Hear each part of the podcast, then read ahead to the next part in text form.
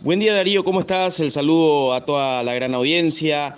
Efectivamente, eh, ya hablando de lo que es esta posibilidad, pero antes que nada, permitíme saludar a toda esa gran república de la Argentina por el campeonato obtenido el pasado domingo, la alegría de todo el continente con la consagración de Argentina campeón del mundo. Eh, bien comentabas la situación de Pablo Adorno, la posibilidad de que pueda jugar en Unión de Santa Fe, un jugador que ya tiene alguna experiencia, algunas salidas ya aquí es eh, de las formativas de Cerro Porteño, tuvo un paso por Huracán de Argentina pero aquí en Paraguay no ha tenido muchos minutos en Cerro Porteño, donde es su club de origen. Eh, ha pasado como equipos como el Esportivo San Lorenzo aquí en Paraguay, eh, también tuvo un préstamo por Libertad donde no jugó mucho.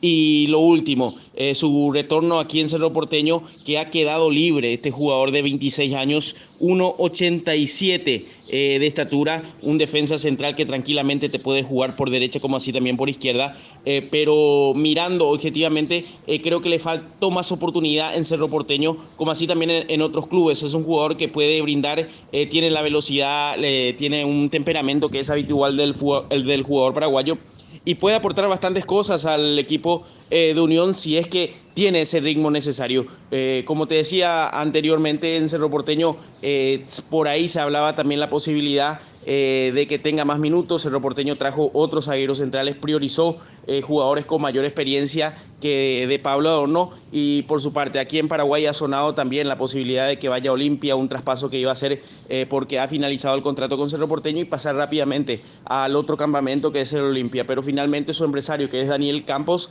está viendo la posibilidad del fútbol argentino y hoy la, la posibilidad abierta de poder jugar en el equipo eh, de Unión de Santa Fe, donde sí creo que va a tener esas chances por las condiciones que tiene este buen zaguero eh, paraguayo que busca sus oportunidades eh, ya en el exterior. Este es el informe de Gustavo Gavilán, como siempre un gusto, mi, mi querido Darío, y toda esta gran audiencia que tiene ahí en la provincia de Santa Fe. Un gran abrazo para todos.